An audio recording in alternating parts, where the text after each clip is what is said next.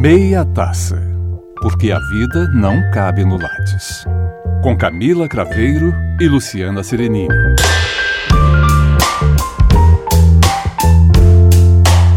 Eu sou Luciana Serenini e esse é o Meia Taça. Eu sou Camila Craveiro e hoje eu quero apresentar a nossa convidada de honra, a professora Franciele Felipe que é mestre em comunicação na área de mídia e cultura e vai participar conosco de um bate-papo que hoje é voltado de fato para a nossa área, né? Ou, como é moda dizer hoje em dia, para o nosso local de fala. Fran, seja bem-vinda. Obrigada pelo convite. Nós estamos super felizes em receber você aqui, Fran, porque desde o primeiro episódio nós estamos tentando te trazer aqui. Eu sei, eu pisei na bola. Né? e é muito bom a gente pensar, eu pisei na bola, é legal, é, mas a gente não quer pisar na bola. A gente hoje queria falar sobre um assunto que eu acho que é muito caro pra gente, para nossa área, para o nosso lugar de fala e que cada vez mais tem ganhado repercussão dentro da sala de aula, fora da sala de aula, no mercado. E a temática que a gente se propôs a falar hoje é sobre a, proposta de pensar num que a gente tem ouvido falar muito sobre o marketing de causas ou marketing inclusivo ou uma comunicação cada vez mais representativa para as minorias. E esse insight veio para a gente através de uma leitura apesar de ser um debate que a gente ouve falar, a gente fala todos os dias, a gente veio através de uma leitura de uma newsletter do Google, uhum. né? E essa newsletter do Google tratava sobre alguns apontamentos que a empresa fazia para pensar em práticas e formas de ser mais inclusiva na sua comunicação. Como é que é que isso pode ser possível, gente, hoje para vocês? Franciele é, tem uma especialização no mestrado em comunicação, mídia e cultura é, que tratou especificamente sobre minorias. Sim. Eu queria te perguntar, Franciele, como é que você pensa isso hoje? Eu percebo que toda oportunidade de dar visibilidade é relevante para as minorias, né? Agora, eu penso que o que pesa mesmo nesse momento em que nada fica escondido é se há uma coerência com as práticas daquela empresa. Né? Acho que as, eu penso, tenho certeza que as minorias buscam espaço, visibilidade. É muito importante a visibilidade, mas se não tiver coerência, se a empresa não estiver alinhada verdadeiramente com aquilo, isso cai por terra muito rapidamente. As pessoas percebem com uma velocidade instantânea se, se há um alinhamento mesmo com o planejamento estratégico da organização, se as práticas estão alinhadas internamente com aquilo que está sendo feito externamente, que é a raiz, a essência da perspectiva de, da responsabilidade social empresarial. Né? Concordo. O que, que você pensa sobre isso, Camila? Então, eu acho que às vezes a. E nos nossos debates a gente já comentou sobre isso, né, Lu? A Lu tem uma visão um pouquinho mais poliana do que a minha. Sim. Ela é mais otimista.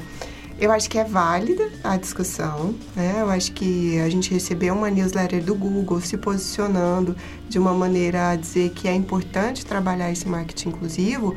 Ok, super válido, mas concordo com a Fran quando ela diz que isso tem que estar alinhado com a prática cotidiana da empresa, né? Então, assim, quem são essas pessoas dentro do Google que estão pensando a comunicação? A gente tem pessoas ali de países periféricos, a gente tem negros, a gente tem pessoas LGBT, é, porque senão. É, e aí, inclusive, tem alguma coisa que eu me lembro nessa newsletter que fala sobre isso.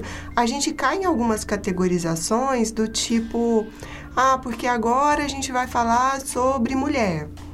Tá, então vamos chamar mulheres para poder participar desse, dessa peça.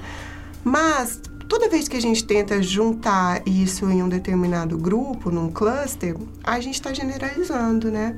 Então, assim, é, é complicado, porque eu acho que isso parte mesmo de uma, uma tendência que a gente tem a recorrer a estereótipos, porque é muito difícil conhecer tudo. Então, se a gente falar, ah, eu vou fazer aqui é sobre mulheres, tá, mas quem são essas mulheres? É, quem que o Google pensa que são essas mulheres? Quem são as pessoas lá dentro do Google que estão falando sobre mulheres? Porque eu acho que é muito mais fácil para eles pensar primeiro nessa mulher padrão hegemônico, né? na mulher norte-americana, na mulher europeia, branca, classe média, etc. E aí depois fazer o contraponto colocando ali uma mulher negra. E pronto, tá resolvido. É, não, não sei se é bem assim. É, não, eu, eu concordo plenamente e eu acho interessante porque quando a gente pensa sobre essa questão de estar alinhado com um pensamento estratégico da, da empresa, não tem como ser de outra forma, né? Porque quando, quando bem a Franciele disse, é, nada fica escondido, né? Se você começa a fazer um trabalho muito forte falando sobre quanto você representa é, e o quanto você se interessa pela causa, por exemplo, dos negros. Uhum. Dentro de uma empresa que, no processo de seleção, é percebido que não tem nem 20% de negros dentro do seu é, staff, dentro do, da corporação, queira ou não, em um determinado momento, isso pode ser levado à mídia. Né? E levado à mídia vai levar a uma discussão, né? nos diversos meios que a gente tem aí das redes sociais hoje, da internet. Agora, o que eu penso sobre o que a gente estava, que a Camila até brincou falando que eu sou um pouco mais poliana, é que muitas vezes eu, é, quanto a, a, denúncias, quanto a empresa não praticar aquilo que ela propõe, se propõe, eu acho que ela vai, vai ser transparente e vai acabar aparecendo. O que eu acho muito interessante hoje, que a gente ouve muitas críticas, é pensar, bom, hoje as pessoas pensam que visualmente nas campanhas audiovisuais ter presença de um negro, de uma pessoa mais velha, de uma pessoa é, de uma raça diferente, é, do padrão, é, já traz algum benefício. Eu acho que já traz algum benefício. Eu sempre acho que as pessoas, quando começam a se ver representadas de uma forma é, um pouco menos estereotipada, ou pelo menos começam a se ver representadas é, na mídia, principalmente nessa mídia audiovisual que a gente tem tão forte, isso já traz alguma mudança de um olhar. É uma pedagogia do olhar mesmo, né? Pelo menos eu estou vendo ali o diferente agora. Pelo menos eu estou vendo o diferente, mas acho que não é tudo, não é? É muito curioso, né? Essa, essa questão do ver o diferente. Aconteceu um episódio com, a, com o meu sobrinho essa semana e eu achei muito emblemático. Eles moram num condomínio fechado de classe A aqui em Goiânia e ele tem sete anos. Aí ele passa, saíram do condomínio no carro indo para escola e aí ele virou e falou assim: Mamãe, vou te perguntar uma coisa, é que. Mas assim, é só uma curiosidade, não é que eu tô falando isso. Aí a Fernanda, o que que foi? Mamãe, por que que toda vez que a gente sai daqui de casa, é só na rua que a gente vê pessoa de cor diferente da gente? Ah, como assim, Gabriel? Pessoas da cor da fulana, a minha babá. Olha que loucura dentro do condomínio não existem essas pessoas. É, e essa, essa discussão, Fran, para nossa área, então, quando a gente se propôs a discutir esse, esse, esse, essa newsletter do Google, eu passei essa própria newsletter para alguns alunos numa disciplina de propaganda social. Eles estavam com uma campanha para ser realizada agora como último trabalho e quando nós estávamos debatendo, debatendo ontem à noite, uma aluna falou, professora, eu achei muito interessante a discussão sobre esse olhar do que eles pensam, do que eles fazem com as agências de publicidade deles e dos trabalhos que eles fazem para medir se eles estão começando a quebrar os estereótipos, porque nessa newsletter eles colocam que quando eles, eles começaram cobrar deles mesmos a presença maior de mulheres, negros, é, homossexuais, transexuais nas campanhas publicitárias. E aí, observando como eles foram medindo isso, eles também perceberam que muitas vezes quando apareciam os negros, apareciam sempre em funções ou em atividades que eram subalternas. Então eram como jogadores de futebol, uhum. é, músicos, né, é, esportistas, porque eram pessoas que estavam ali naquela categoria onde as, a visualidade era uhum. mais presente.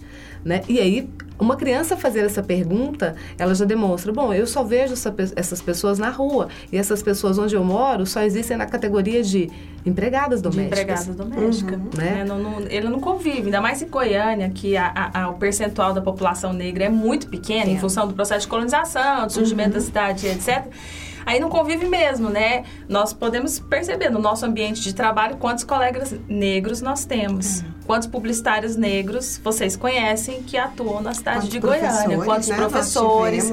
É, quantos jornalistas negros nós temos em Goiânia? Então, assim, o, o nosso universo ele é muito particular. Ele é Não, é muito específico. E quando a gente né? vai para pensar isso no, no âmbito, essa, essa aluna que, tava, que a gente estava comentando ontem à noite, ela falou, olha, professor, isso eu já ouvi de vários outros alunos, eu tenho certeza que vocês já ouviram e já passaram também diante do, de uma mesa de trabalho para decidir alguma solução visual de um briefing de um cliente. Falou, olha, professora, eu comecei a me pegar numa situação muito interessante. Ela trabalha no marketing de uma empresa que é uma distribuição de panificação. E ela comentou que é, uma pessoa na hierarquia superior a ela é negro. E um dia, ela mandando uma arte de uma proposição da empresa, ele chegou para ela e falou: Olha, por que você só me manda esse povo branquelo o tempo todo? Né? O chefe dela. Uhum. Falou, por que você nunca me mandou uma pessoa negra? E ele é negro. Uhum. E ela se sentiu, ela me contando que se sentiu extremamente mal. E ela falou, puxa, é verdade, mas eu nunca tinha pensado sobre isso. Nunca tinha pensado. É, é tão naturalizado, né? Que eu acho que às vezes a gente precisa até em sala de aula trabalhar dentro de uma didática que mostre para os alunos que na verdade a gente precisa fugir desse padrão. Eu tô com uma disciplina que eu pedi um trabalho de rebranding para eles e aí um dos grupos propôs justamente adequar a marca a uma coisa de autenticidade muito brasileira e tal. E a imagem que eles colocaram é de um menininho de uns dois anos, uma gracinha, branquinho, do olho verde, segurando uma flor Falei, ok, mas cadê o brasileiro aqui? Aí eles olharam, ai mesmo, né, professor? Ele tá muito branco. Eu falei, tá muito branco, tá muito loiro, o olho tá muito claro. E não condiz com tudo o que vocês estão pensando em termos de identidade visual. Mas se você não dá esse choque, é o padrão. É só é a gente padrão. pegar catálogo de lançamento imobiliário aqui em Goiânia. Gente, parece que nós viemos na colonização sueca, né?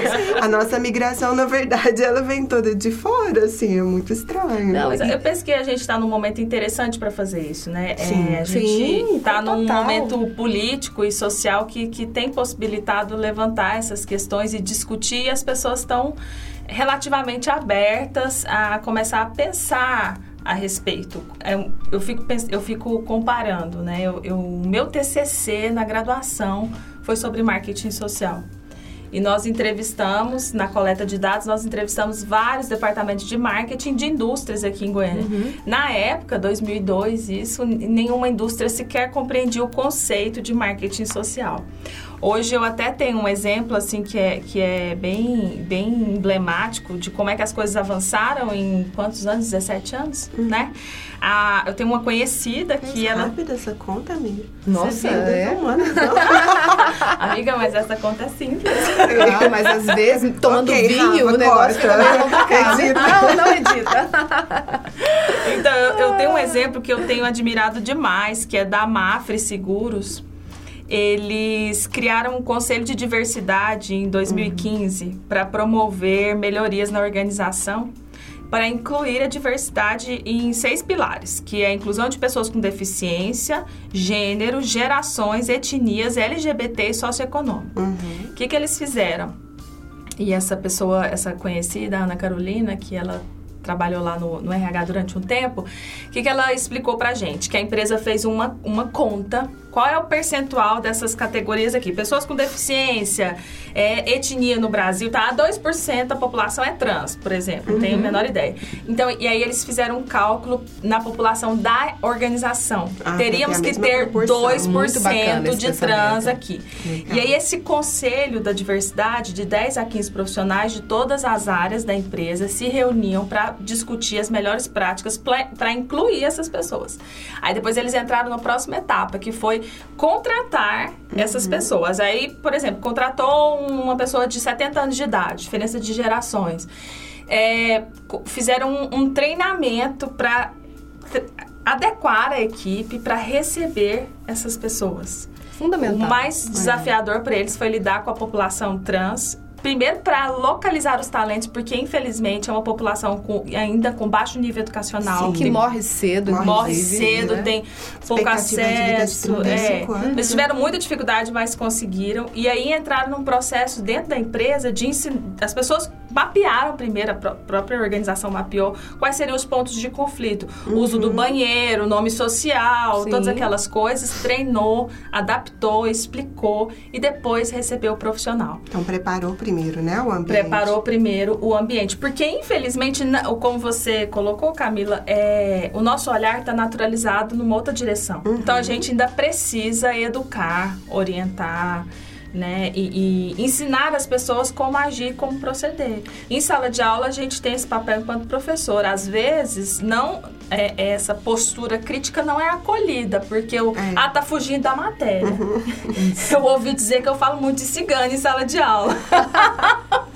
Não pode. Mas se eu não contar para eles que cigano existe, eles acham que não, não existe. Né? E se a gente né? fala, fala no lugar de fala de mulher, também vai falar, nossa, essa professora é feminista. É feminista demais. Eu, eu me assumo feminista no primeiro dia de aula. Eu, eu, também. Porque assim, é o que eu pesquiso e querendo ou não, é de onde eu tenho mais exemplos. É, mas é muito né? curioso você trazer essa reflexão da diversidade no uhum. contexto, sei lá, da disciplina de mídia, Sim. de marketing, Sim. e a pessoa achar que isso não tem nada a ver com a Como não vai ter nada Como a ver? não tem nada a ver, Como? né? Como é que você Olha, separa as caixinhas? Eu acho é, esse exemplo que a Fran trouxe excelente, porque é uma empresa que antes de começar a divulgar isso, ela faz o trabalho de casa. Sim. Né? Deixa eu olhar para dentro e ver o que, que eu preciso também fazer, é, que seria a minha parte. Me incomoda um pouco essa questão do Google, porque você disse um pouquinho atrás, né, Lu, que nada fica escondido. Apareceu aí mais ou menos há uns dois, três meses atrás que o Google bloqueou uma série de reportagens sobre a Monsanto falando a respeito dos agrotóxicos e do quanto aquilo é, causa problemas saúde, etc. Isso, se você pesquisasse no Google, não ia aparecer.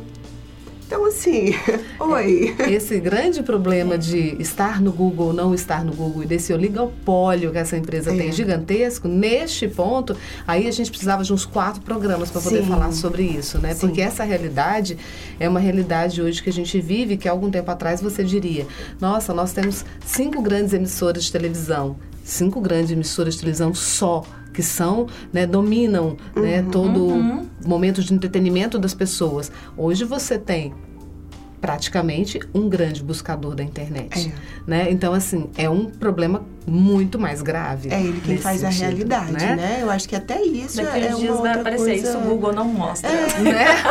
e até isso eu acho que é algo importante a gente ressaltar Sim. sempre em sala de aula, né? Porque Sim. as pesquisas vêm desse buscador. E aí você também tem que ter uma crítica de, peraí, o que que não tá lá? É Com certeza. Essa questão da visibilidade é algo que, que me toca muito, assim, é o meu foco de pesquisa, é o que me interessa, assim, o, a continuidade da minha pesquisa é, é nesse sentido, porque eu me recordo de algumas falas de algumas pessoas quando elas me perguntavam, ah, você está no mestrado, o que você está pesquisando? Eu, ah, estou fazendo uma pesquisa sobre os ciganos no documentário brasileiro. Várias pessoas ah, você está fazendo, você está pesquisando cigano porque cigano não existe mais, né? Eu, não existe o quê? Não existe o cigano que você viu na novela? Com, que é aquela imagem Com aquela correntinha recebeu, de ouro né? na cabeça, a camisa aberta. Esse cara não existe mesmo, não, né? E você já se perguntou por quê? E quem são os ciganos? Onde eles estariam? Não, que, é, não que, que representa essa cultura? Então, assim, o que não é visto, não é lembrado, e, no, e hoje, 2019, quase 20 não existe. É. Né, eu acho que dialoga muito com aquela, assim, não é exatamente a mesma coisa, mas acho que dialoga com o raciocínio do agenda setting. Uhum. Se não aparece, não existe. Claro, é, claro. Se não está pautado ali, né, a gente não precisa discutir. É, o, o, o, outro exemplo, a gente até comentou, né, Camila, a questão do, dos, dos imigrantes em Goiânia. A gente participando de uma campanha para coletar umas doações para os imigrantes haitianos e uma é. pessoa moradora de um condomínio desse. Ah, mas isso é fake news, porque eu nunca oh, vi. Assim, né? Que ah, loucura. mas eu você nunca, nunca viu. Haitiano em Goiânia. Nunca viu haitiano em Goiânia, mas assim, mora no Alphaville. É. Como vai ver, né? Só anda de carro, e aí, fechado, blindado. Não, aí, nunca viu um haitiano aí, que passa fome, não sei porquê. Entra uma situação ainda que eu vou voltar então nesse, nesse olhar. A gente está falando, nunca viu porque não está na mídia. Uhum. Né? E quando está na mídia, é, agora, estava vendo um colega que acabou de fazer uma pesquisa exatamente sobre a chegada dos imigrantes no nosso estado e em Goiânia. E aí eles foram mapear, era para um artigo, especificamente num, de um colega do doutorado, que está fazendo um artigo e trabalha com essa questão também da visibilidade das minorias. E ele foi mapear com uma colega do jornalismo as matérias que, que houveram, que apareceram na mídia nos últimos meses, né, sobre a chegada dos imigrantes. É, e eles coletaram dados durante algum tempo e das reportagens que eles coletaram, eles foram fazer uma análise, análise, análise visual. Uhum. E o que, que eles deprenderam? Que também a análise visual, quando mostrava as reportagens, era de uma forma muito interessante. Sempre era falando com as pessoas das cidades, aliás, não era só sobre Goiânia, não, era Brasil. Então, falando com as pessoas da cidade onde havia maior número de chegada daqueles imigrantes, então entrevistavam as pessoas e quando mostravam os imigrantes, eles eram sempre, e dessas pessoas que eram entrevistadas, tinha nome, profissão e tudo mais. E quando mostravam o imigrante, imigrante né? era só o imigrante, e assim, normalmente um bando. É. Uma categoria não genérica. Tinha uma, é, uma categoria genérica. Não tinha uma cara, não tinha uma profissão, não tinha um nome, não era é, humanizada aquela é. situação, personalizada, para você pensar, poxa, cara, poderia ser eu, né? uhum. E quando isso não acontece, você acaba fazendo exatamente isso que, que a gente está colocando. É o contrário do que a gente pensa, né? Em pensar nesse marketing é, com uma visibilidade social, ou essa comunicação com uma Lu, visibilidade social. Isso me dói muito, né? sabe? Porque eu já tive desse outro lado, o do ser categorizada antes de mais nada como uma migrante e brasileira, né? Mulher brasileira. E aí a primeira primeiro adjetivo que se cola nessa categoria toda em Portugal é da prostituta. Então, várias vezes eu fiquei muito incomodada com isso, porque eu percebia a aproximação dos portugueses, principalmente né, dos homens, sempre numa tentativa inicial de me contextualizar, de me localizar. Então, era sempre a pergunta: a menina tá a fazer o que aqui? Né? A menina. ok. Ok. E aí você começar a destrinchar e mostrar quem você é, e aí ter que recorrer a algumas coisas de. É, alguns pontos meio de autoridade, né, para se afirmar. Então isso é muito complicado. Eu estou lendo agora uma tese de dissertação para participar da banca de mestrado, que é sobre a saúde mental dessas imigrantes haitianas aqui, mais especificamente Aparecida de Goiânia, né, que é o local ali onde eles estão. E é interessante porque o que ela traz como conclusão é elas estão mais de 50% afirmam que se sentem deprimidas, é, tem a dificuldade da língua, tem a dificuldade da socialização, tem o desemprego, mas elas ainda acham que estão melhor aqui do que lá. Então, assim, imagina qual é a situação lá, né? É. Eu, mas para mim o que é mais cruel dessa discussão da publicidade é que ao mesmo tempo que a gente precisa dar visibilidade uhum. a essa realidade que não, não está na superfície, a publicidade a gente dialoga com o consumidor. Sim. E o haitiano não é consumidor. Não. O cigano não, não é consumidor, compra, não tem né? poder de compra. É. é. qual o tamanho da população negra da nossa cidade em específico uhum. que tem poder de compra? Então, assim, Agora, falando do outro lado, a gente que tem que, tem que fazer vender. Chega é. o briefing na nossa mão, tem que fazer vender. Será que tem que ter mesmo essa figura aqui? Vai uhum. dialogar? Uhum com, com, com o público? Vai alcançar ou não é, vai? Sim, não. Não tem como a gente pensar também fora do, de um contexto do, do mercadológico. mercadológico. Não tem como. É, muitas vezes, dependendo de que, com quem você está falando. É bem também, né, Lu, de colocar. Eu vou colocar essa pessoa aqui para representar, mas não tem nada Sim, aí eu acho que não tem o menor sentido. Com o target. E aí você vê que pesa a mão para tentar aparecer politicamente Quando correto. eu trabalhava com esse, produção esse, de vídeo, os diretores é sempre falavam isso. Olha, tem que colocar, principalmente vídeo com criança. Uhum. Olha, tem que colocar criança negra, ruiva, japonesa. Não tem japonês em Goiânia. Como que eu vou arrumar japonês? Ô, Tereza, olha só, eu sei que você é ouvinte assídua do nosso podcast. Cadê os japoneses? Sabe? Cadê? Cadê as crianças japonesas? Tem essa, esse aspecto que é, que é cruel. Que nós, nas agências de publicidade, a gente tem pouco a contribuir, se pudéssemos assim pensar. É. Mas na perspectiva de atuação no marketing, aí já já amplia a nossa é, capacidade de atuação. Na criação de programas, desenvolvimento de projetos, Isso. essa questão do endomarketing, é. da responsabilidade social. Aí amplia a nossa esfera de atuação. Mas isso não eximina o, publicidade, o publicitário da sua responsabilidade. Eu claro, acho que no né? marketing, né? principalmente, por isso que essa discussão é muito importante para a gente colocar na, onde nós estamos, nas faculdades, nas universidades de comunicação, uhum. né, discutindo isso com os alunos, porque a partir dali a gente sabe que esse processo, principalmente de onde nós estamos falando, Goiânia, Estado de Goiás, nós sabemos que a profissionalização do olhar das pessoas que estão ali por trás no marketing das empresas, trabalhando muito próximo do RH, né, que a gente sabe que está uhum. muito próximo, trabalhando muito próximo das, dire das diretorias, né, das decisões ali, esse olhar de pensar esse marketing cada vez mais focado nesse marketing social, inclusivo, de propostas, de projetos, é fundamental. Eu acho que isso já é uma contribuição muito boa né, para esse pensar Né? Mesmo que não seja nesse olhar para o visual, que vai ser o contato com os diversos mercados, dos públicos consumidores, das campanhas finais. Né? Eu acho que todo esse outro olhar, a sociedade também se importa cada vez mais, Fran. Esse é o olhar que eu penso.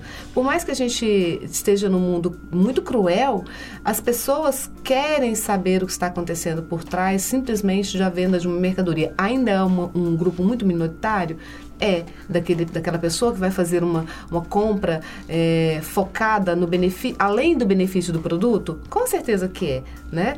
Mas eu acho que a gente tem evoluído nisso também, desse pensamento do consumerismo, né? uhum. né? desse consumo mais consciente. O que está por trás daquela marca que eu estou comprando?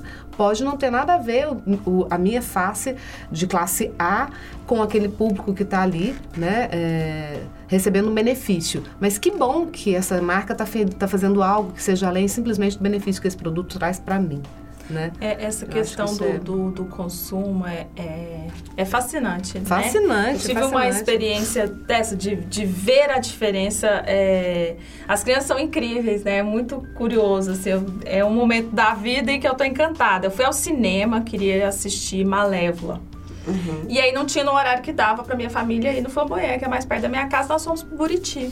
Eu não sabia que o cinema do Buriti era acessível, vocês sabiam? Não. não. Ele é Nunca é... fui ao cinema do Buriti. Ele é totalmente acessível, ele tem rampa dentro para cadeirante. E aí nós vimos várias crianças, porque era horário de filme de criança, que cadeirante, com ah, andador, com limitações. Bacana, bacana. E a minha filha ficou olhando para aquilo ali, tipo, por que, que ela tem um andador? Porque é a Bisa que usa andador. Claro. Ela nunca viu uma criança. uma criança que usava um andador, que usasse uma cadeira de roda. Aí eu expliquei para ela que tinha nascido com um problema de saúde e tal. Ela a gente tem que respeitar as diferenças, né, mãe? Na minha escola, tem o fulano que ele tem um, uma doencinha que eu não sei o nome. Aí eu entendi que era Down.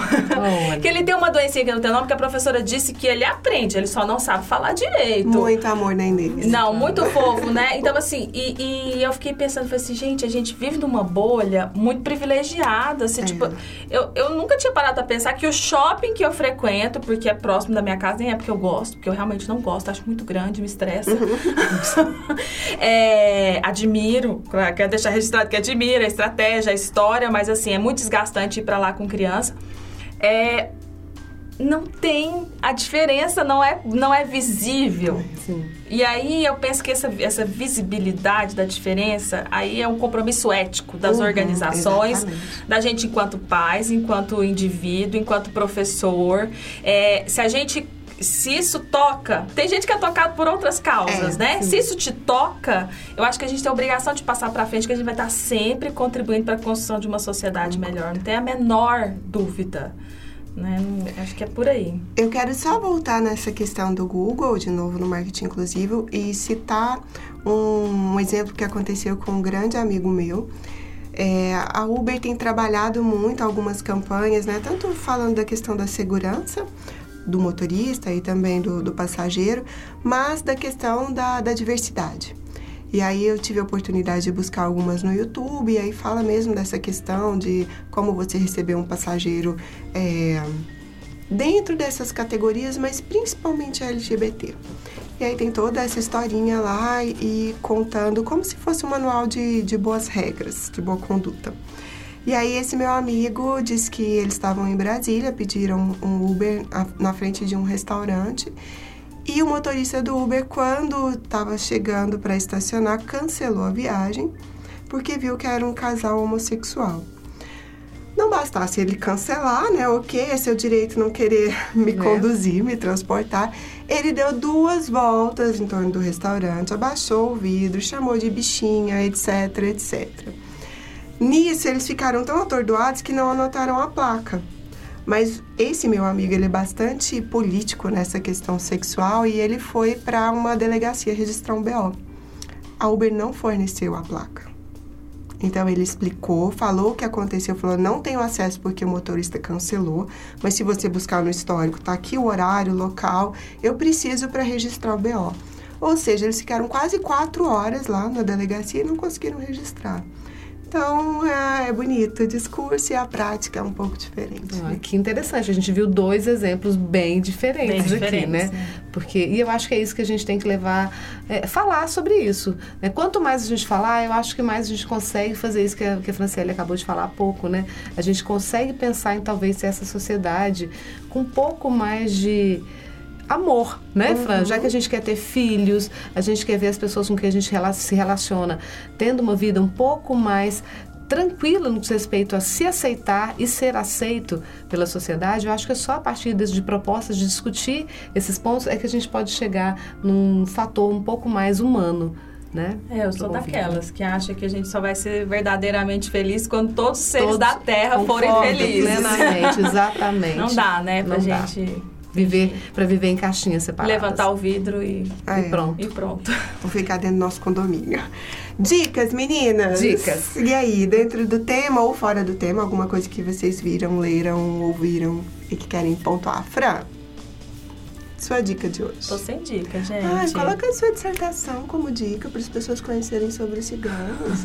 tá Boa ideia. Ah, Está disponível, né? Está disponível no repositório da biblioteca da UFG. Uma hora vai virar livro, assim, quando eu conseguir o tempo. Articular o tempo. Articula, articular para revisão, porque inclusive ele já foi para uma editora.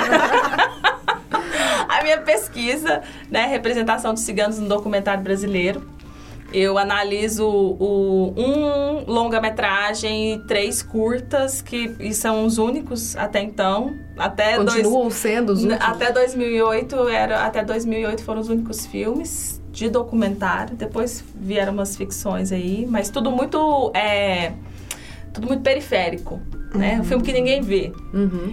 E fora do circuito comercial. Fora do circuito comercial. Como fora do circuito comercial é um objeto de estudo.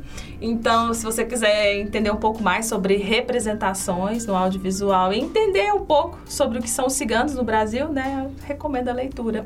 Eu também recomendo. E você, Lu? Eu lerei, porque eu ainda não li. então, eu, eu tenho uma proposta hoje que vai muito é, dentro do que eu não é da temática do marketing, mas é da, te da, temática de filme, e que é um filme que eu assisti na semana passada, que vai tratar sobre um olhar da diferença também, que é um filme, inclusive, eu assisto tudo, gente. Eu vejo, vejo filme cult, filme de é princesa, é nós, né? A gente é da área da comunicação, publicitário, vê tudo. comédia Esse, romântica. E comédia romântica, amo, inclusive. Né? É, é um filme que se chama O Ódio Que Você Semeia, ele tá no Telecine.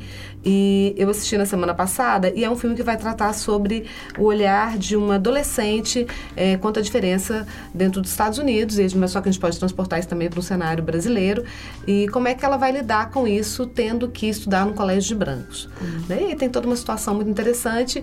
E quando eu quero contar o fato que eu achei muito bacana, quando eu terminei de ver esse filme, é, estávamos assistindo eu, Luiz e a minha filha, Júlia. Quando a gente terminou de assistir, eu e a Júlia encantadas com o filme, o Luiz gostou também, mas ele meio assim, meio cínico virou e falou: "Olha, gostei pra caramba, mas esse filme é um Spike Lee para adolescente.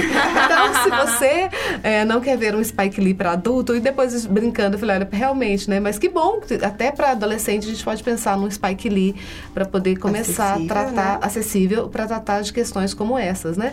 Então é um filme gostoso de ver. Não é uma sessão da tarde, né? É um filme romântico, mas vale a pena. O ódio que você semeia. Já que a gente falou dos, da questão dos imigrantes em Goiânia, eu queria deixar aí uma dica, né, para quem, quem é tocado por essa situação eu penso que a inclusão do negro, do, da, das questões de gênero no dia a dia, já existe legislação para isso. Uhum. Não, é, não é que está resolvido, mas os caminhos já estão mais estabelecidos. Agora, lidar com a questão do imigrante na nossa cidade é uma novidade. Sim. Né? Então, eu queria deixar é, a dica aí para o pessoal da, do trabalho da Irmã Glória, na Pastoral do Migrante, aqui em Goiânia.